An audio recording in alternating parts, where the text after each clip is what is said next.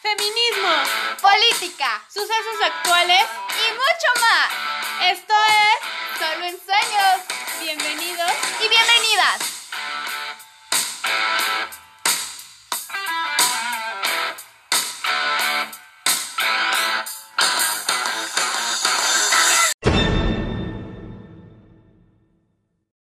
Hola a todos y a todas, mi nombre es Asinet Nava y este podcast se llama Solo en Sueños porque es el nombre de un poema de Sabines y ese autor me gusta muchísimo. A lo largo de los próximos episodios tendremos una edición especial en torno al coronavirus, así que acompáñenme.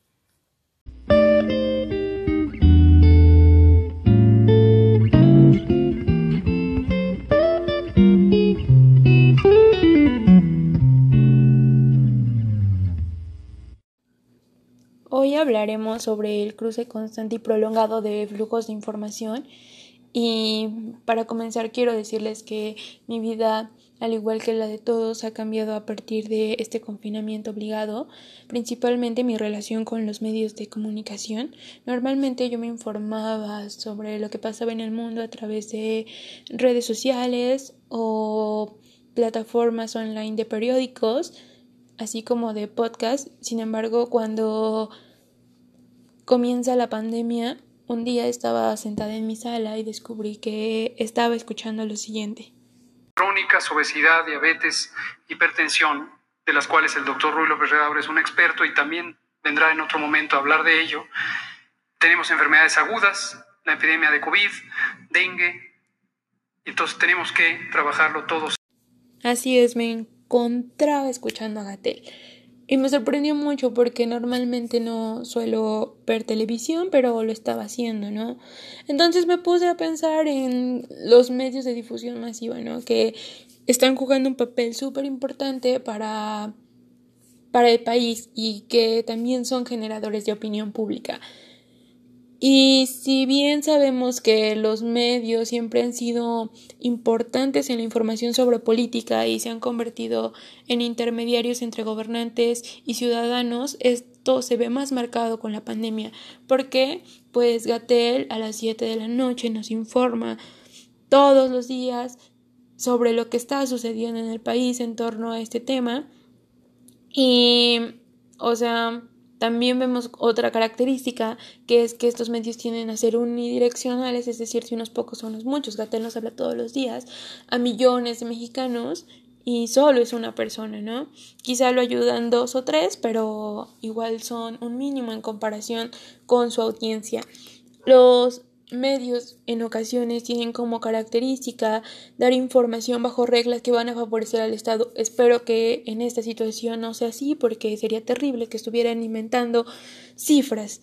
Además, emiten información para amplios públicos e indeterminados y justo eso está pasando actualmente. Entonces, al ver los medios lejos o a los gobernantes lejos de nosotros, eh, porque obviamente no hay una participación directa con ellos en los medios, sino que lo emiten para grandes públicos y no hay posibilidad de diálogo, generan un ciudadano despolitizado, ¿no? Que ve muy lejanas a sus instituciones de poder y a quienes controlan todo el funcionamiento del Estado. Entonces, el acceso restringido de comunicación puede generar que no se le exija a sus autoridades lo que se tiene que hacer en torno al tema. En este caso, a Andrés Manuel no se le exigió en ningún momento que cerrara fronteras, a pesar de que algunos teníamos eh, enojo porque no lo hacía, no hicimos una manifestación, no, no le dijimos, oye, ya, cierra fronteras. Y otro tema que también es importante son las empresas irresponsables que no cerraron y, y seguían exponiendo a sus empleados a trabajar para beneficiarse. Por eso creo que es importante dar un testimonio de esta problemática tan importante que se ha vivido durante la pandemia. A lo largo de muchos años, he sido el sustento económico de mi familia. Tengo que llevar el pan a la mesa para mis hijos. No puedo dejar de trabajar. Como todos los días, me despierto temprano para ir a mi empleo, el cual está un poco lejos de mi casa, así que salgo muy temprano. Al subir a la combi escucho el radio que tiene el conductor. Está lleno de comerciales en los que nos dicen que debemos mantener una sana distancia. Y para mí es una burla, porque estoy sentada junto a dos personas pegando mis brazos con los suyos. Mientras escucho de fondo las noticias del día, pienso que hay cientos de mexicanos y mexicanas al igual que yo, que tenemos que salir a trabajar debido a que existen empresas con poco compromiso social. En mi trabajo, la paga es poca. Todo el día estoy trabajando. El tiempo que estoy fuera de la oficina, me encuentro en el transporte público. Y cuando estoy en casa, estoy demasiado cansada para jugar con mis hijos. Al llegar al metro, encuentro una fila enorme para comprar boletos, lo cual es muy lógico porque es lunes. Procedo a formarme e ingreso al metro en el que me rodeo de muchas personas. Así que tengo miedo. No quiero ser contagiada. En un país con deficiencias en su sistema de salud. No quiero morir porque tengo una familia que mantener. Sin mí, mis hijos no comen y no van a la escuela. Ay, justo eso de la escuela me ha tenido bastante preocupada en estos días. Porque no tengo internet en casa. Por lo que mis hijos no pueden tomar clases en línea. La solución es que ven la televisión, donde están transmitiendo los programas educativos. Sin embargo, hay maestros poco accesibles ante el panorama y quieren que realicen las actividades para después enviarlas por distintas plataformas online. Pienso, ¿acaso no son conscientes de que no todos tienen acceso a la red? Continúo caminando. Cuando llego a las escaleras, noto que están llenas de gente. Me tomará al menos 15 minutos subir al metro considerando escabullirme entre toda la aglomeración de personas que hay para subir al vagón. Y sí, es claro que la mayoría llevamos cubrebocas, pero ¿eso es suficiente? Cada día siento enojo, impotencia, rabia, porque arriesgo mi vida por una empresa que no se preocupa por sus empleados, únicamente se preocupa por su beneficio. Comienzo a escabullirme entre las personas, trato de avanzar, pero es difícil. Todos queremos entrar para llegar a nuestros trabajos. Empujo a las personas de mi alrededor para entrar al metro, pero no es posible. Tendré que esperar otro. Después de cinco minutos, entre empujones, groserías, peleas, logro entrar a un lugar en donde no hay sanidad y mucho menos distancia. Tengo miedo y enojo. La cuarentena refleja más la, la desigualdad del país. La cuarentena es un privilegio. No todos podemos quedarnos en casa. Me siento tan triste y con tanta impotencia. No puedo hacer nada al respecto. Es lamentable la situación de miles de mexicanas y mexicanos como yo. Y ya que escuchamos este relato es súper impactante, ¿no? Porque es la situación que están viviendo muchos mexicanos, pero al tener ciudadanos despolitizados no le exigen a Andrés Manuel que multe esas empresas, que haga algo para que las personas no salgan a la calle y expongan su vida. Y es súper preocupante, ¿no? Que nos quedemos callados, pero quizá también es porque no tenemos la legitimación para hablar ante grandes públicos, es decir, a un ciudadano común no lo van a escuchar. Y esto nos lleva a el estudio de la comunicación política que Walton dice que este campo se encarga de intercambiar discursos contradictorios entre tres actores, ¿no? que van a tener legitimidad para expresarse. Pero ¿quiénes son esas personas? Pues van a ser los periodistas, los medios de comunicación y obviamente la opinión pública, ¿no? Que la opinión pública se va a dar a través de sondeos, pero ¿quién va a emitir los resultados de la opinión pública? Los medios. En esta cuarentena creo que hemos visto que las autoridades que se legitiman son Gatel, que está en el entorno político y los medios que siempre están transmitiendo lo que dice este personaje. En cuanto a la opinión pública, esta casi siempre se construye a través de sondeos y encuestas. O sea, estaba viendo el otro día una encuesta de reforma que dice así. ¿Diría usted que el gobierno de la Ciudad de México tiene bajo control la situación del coronavirus o no? El 69% de los capitalinos dice que no y el 27% dice que sí. Otra pregunta, ¿le cree al gobierno de la Ciudad de México en las cifras que reportan en contagios y muertos por coronavirus? El 68% no y el 28% sí. Pero aquí hay otras, ¿no? Que, que nos dicen que si apruebas la forma en la que la jefa de gobierno, Claudia Sheinbaum, está manteniendo la situación del coronavirus, el 54% sí y el 33% no. Hay otra similar con Andrés Manuel y el 41% lo aprueba. O sea, al final estas cifras incluso son contradictorias porque estás diciendo que si apoyas una parte del gobierno pero otra no. O sea, incluso pueden estas encuestas hacer pensar que el gobierno está actuando bien o, que no, supuestamente de la opinión de algunos ciudadanos, pero también tenemos que ver quiénes son esos ciudadanos. La opinión pública se tiene que estudiar más allá de encuestas y eso es muy importante tenerlo claro. Volviendo a la legitimación, es evidente que no hay visibilidad para todos, es decir, que no todos podemos hablar sobre política para grandes públicos y quizá nuestro discurso u opinión quede invisibilizado ante varias personas, ¿no? Entonces, también es importante decir que los medios tienen el poder de elaborar una agenda donde van a restringir los temas noticiosos, ellos van a escribir sobre lo que quieren y, o sea, esto puede generar que lo que les resulte incómodo no lo van a publicar, porque así es, o sea, esto nos lleva a pensar, ¿realmente hay libertad? ¿O qué está pasando? Entonces, nos pueden presentar una perspectiva de lo que ellos opinan de un fenómeno social. En torno al coronavirus, es importante decir que TV Azteca todo el tiempo marcó una postura y por eso me gustaría que escucharan lo siguiente. Cabezó la conferencia sobre las cifras de contagios y fallecimientos por COVID-19 en México, pero sus cifras y sus conferencias ya se volvieron irrelevantes. Es más, se lo decimos con todas sus palabras. Ya no haga caso a Hugo López Gatel.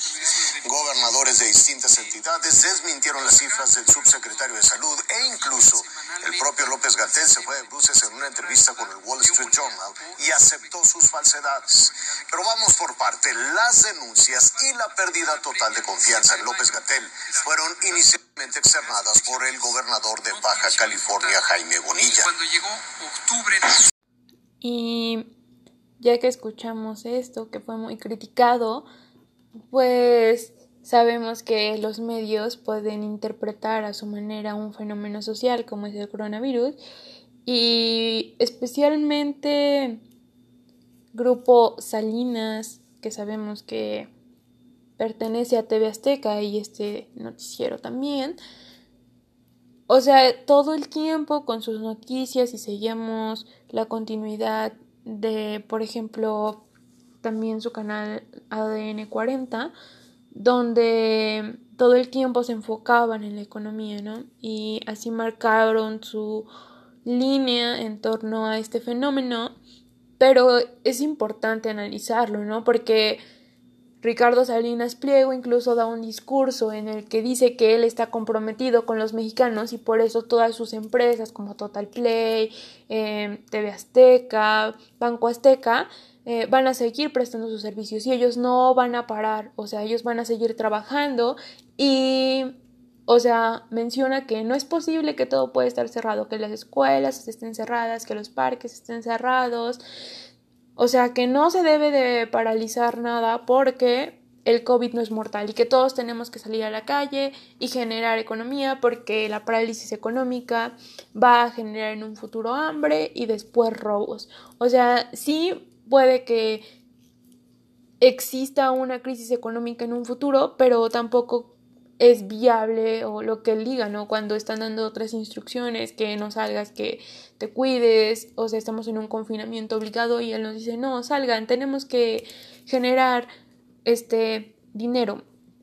Y es como, mm, sí, pero igual tus trabajadores, ¿para quién van a generar dinero? Para ti, al final de cuentas, ¿no? Entonces creo que todo esto en o sea, se va a reflejar en la opinión pública de la sociedad mexicana, porque los debates políticos tienen que ver también con las ideas que demuestran personajes, en este caso las ideas de alguien tan importante como este periodista que escuchamos, porque sí es importante para la sociedad mexicana. Y, o sea, pues los debates como existe o no el coronavirus están basados en ellos. O sea, muchas personas pueden decir, no, no importa, yo voy a salir de mi casa porque el coronavirus seguro ni existe, si no, este periodista no hubiera dicho eso, o, o Salinas tampoco hubiera dicho que ya saliéramos a la calle. Entonces empieza todo este flujo de información donde puede generar mm, discusiones y debates de si existe o no existe el coronavirus, salgamos a la calle, no salgamos a la calle. Y todo esto gracias a los medios. Y justo esto, ¿no? Nos da pauta de hablar de la acumulación tan grande de poder que tienen los medios sobre las audiencias, y no solo los medios, también los políticos, que generan que nos acabemos sometiendo a su lógica. Entonces nos lleva a una fase de mediatización en donde los políticos ya no piensan solo en los medios cuando estén en campaña, sino que ahora están todo el tiempo en ellos y o sea, los medios colonizan la política y gobernar se convierte en algo así como estar en una campaña permanente.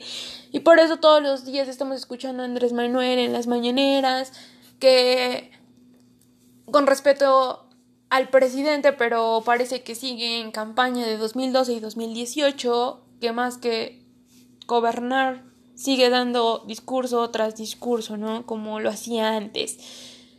Y obviamente ya que hablamos de que estos pueden someternos a su lógica, pues no deberíamos permitirlo y para eso está Internet, ¿no? Como una forma de desarticular la forma de poder totalitario de este modelo de los medios tradicionales en torno a la política, ¿no? Ahora también hay opiniones políticas en redes sociales, hay opiniones en torno a un movimiento social y un gran ejemplo es el Black Lives Matter. O sea, no quiero abordar tanto el tema porque quiero enfocarme en él en otros episodios, pero todos estuvieron dando su opinión en redes en esta semana y estuvieron pidiéndole al gobierno de Estados Unidos qué iba a hacer al respecto de el racismo en este país que es muy evidente, ¿no? Después de que eh, todos usamos ese hashtag, eh, fue una forma de visibilizar, eh, o sea, un fenómeno social que, que, es muy importante, ¿no? Lo denunciamos, contagiamos la indignación, sumamos fuerzas y esto logra que las personas se se posicionen a favor de un movimiento porque quieren conseguir un cambio y se puede conseguir un cambio. Entonces, el desarrollo de los medios de comunicación eh, y y todo esto también determina un resultado en las protestas, a pesar de que ya estamos en redes sociales y nosotros estamos dando información sobre un movimiento, también los medios tradicionales van a jugar un papel súper importante en la acción política, ¿no? Y entonces puede ser que estos medios en imágenes y discursos sobre estos movimientos negativamente, ¿no? O sea, la marcha del 8 de marzo ha sido muy desprestigiada por los medios y eh, en especial me voy a centrar en España. Pero antes de dar el ejemplo, quisiera mencionar que los movimientos sociales no controlan su propia imagen. O sea, cuando se manifiestan, ellos van a depender mucho de la televisión y a veces tergiversan todo el movimiento, ¿no? Entonces, el 8 de marzo creo que es un gran ejemplo para eso. Entonces, tomaré una nota de España, em, donde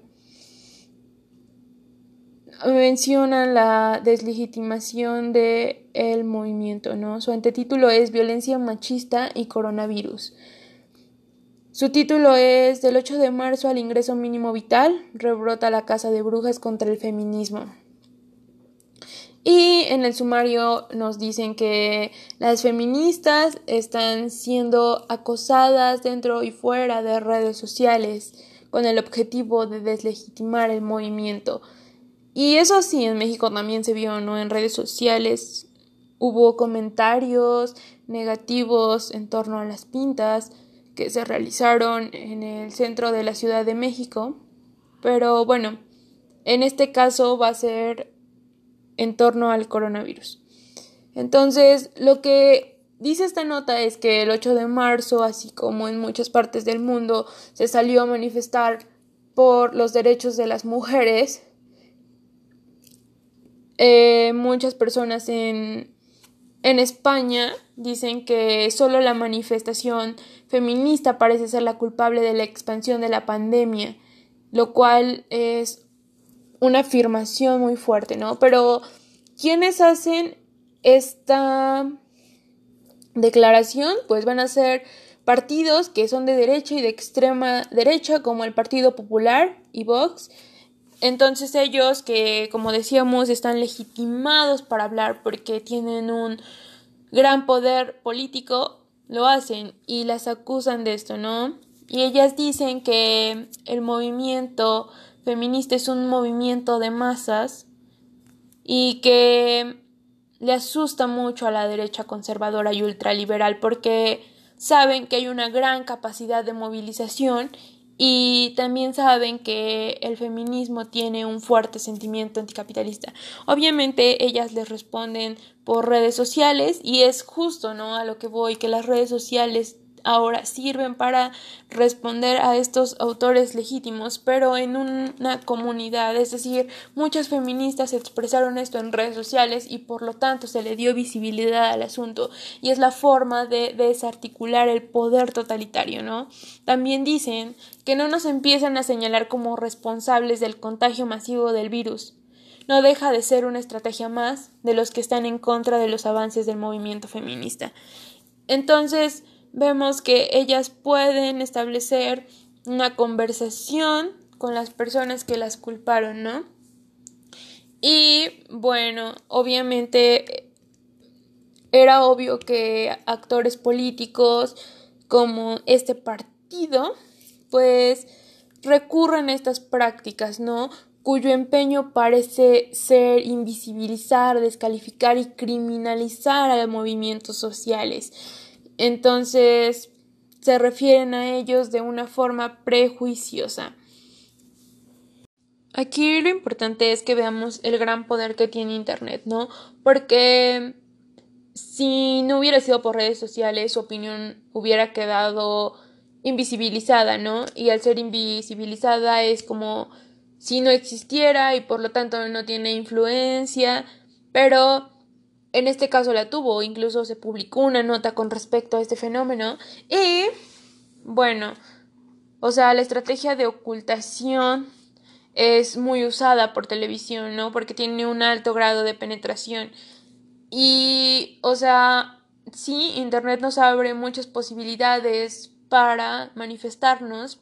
Sin embargo, no todas las personas del mundo pueden acceder a la web. O sea, hay aún personas que su fuente primaria para entender al mundo son los medios masivos y esto se da principalmente en adultos, ¿no? Que quizá tengan los recursos para ingresar a internet pero no saben cómo usar un celular o una computadora, no están incorporadas al mundo digital. Por ejemplo, de acuerdo con el INEGI, en México hay 74.3 millones de usuarios en Internet y el 65.8% de la población nacional tiene acceso a la web. Pero, ¿qué pasa con toda la otra población? O sea, ellos no pueden dar su opinión ante ciertos fenómenos y siguen solo escuchando, ¿no? Sin poder comentar, sin poder interactuar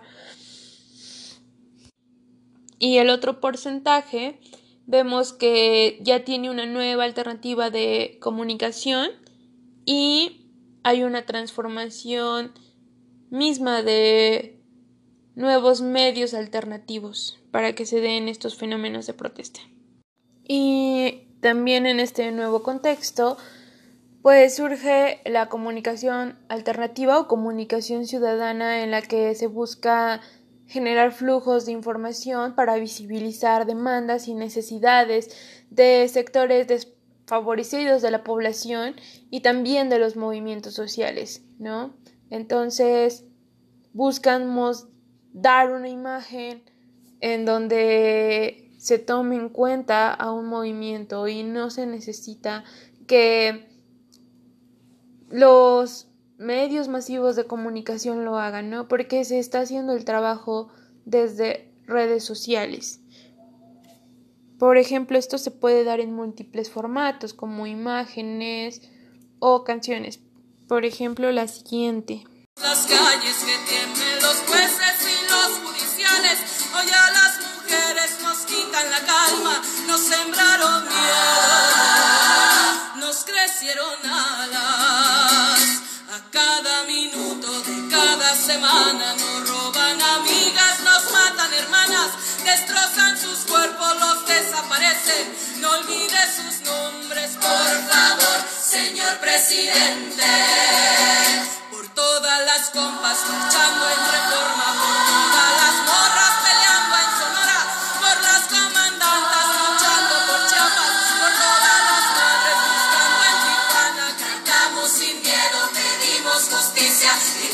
por cada desaparecida. Que resuene fuerte, nos queremos vivas, que caiga con fuerza el feminicida. Yo todo lo incendio, yo todo lo rompo. Si un día algún fulano te apaga los ojos, ya nada me calla, ya todo me sobra. Si tocan a una, respondemos todas. Esta canción siempre me pone muy triste y me pone la piel chinita, pero es una situación que está pasando en el país finalmente y, y, es importante retomarla en cuanto a movimientos y colectivos activistas, ¿no?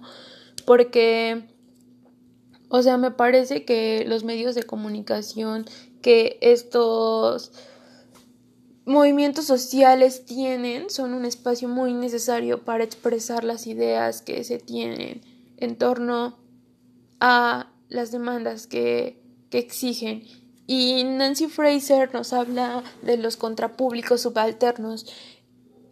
Nos dice que son espacios discursivos donde fluyen los contradiscursos de los grupos sociales subordinados, ¿no? Y justo en estas sociedades, pues hay contrapúblicos que van a tener dos funciones. Primero, pues van a funcionar como parte de actividades en donde va a haber públicos más amplios y en este caso se ve con la canción que llegaron a muchas plataformas como Facebook, WhatsApp, YouTube, entonces su público fue enorme y también va a haber un reagrupamiento de, espacios, ¿no? Y justo aquí es donde reside su potencial emancipatorio. Es importante como los movimientos sociales como el feminismo pues mediante estas nuevas plataformas eh, pueden difundir ideas y mensajes y con esto irrumpir el, irrumpir el dominio público de los grandes medios, ¿no? Como la televisión, o sea, si ya se viralizó la canción, es obvio que la van a tener que retomar en en televisión o en los programas, ¿no? Para estar como al día. Y esta es una oportunidad de ruptura y transformación social.